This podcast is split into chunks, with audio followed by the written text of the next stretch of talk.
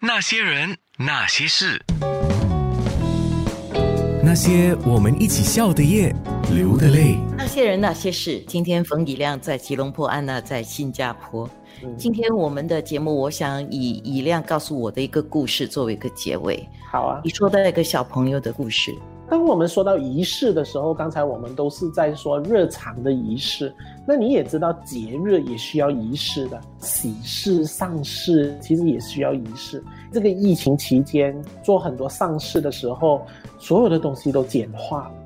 简化到就是你连要出席瞻仰仪容、出席那个丧礼都没有办法。那这个小妹妹跟小弟弟，一个八岁，一个九岁，他的家人就是他的大伯是跟他们住在一起的。因为生病被送进医院了，因为疫情你不能够去拜访他，他又在医院去世了之后，就直接送去了殡仪馆。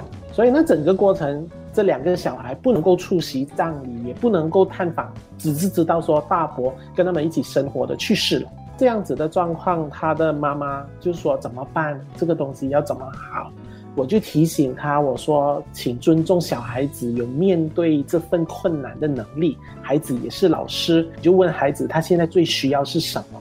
在凌晨的时候，孩子不能够睡，只是一直在哭的时候，就问他能够为你做些什么。孩子说他们想要给大伯一个拜拜，他就在那个 iPad 放大伯的照片，然后就做一个拜拜。一家人陪着小孩就做那拜拜啊，这份仪式感完成了之后，孩子再做一张卡片送给大伯，然后在凌晨他就跟妈妈说：“好了，我 OK 了，我没有问题了。”他们就去睡觉，所以这份仪式感还是要完成的。真的非常谢谢宜亮的分享。那我要开始想，我要去找一个仪式，会让我自己很开心的。好啊，好啊，充满力量的。即便没有力量也没有关系，知道吗？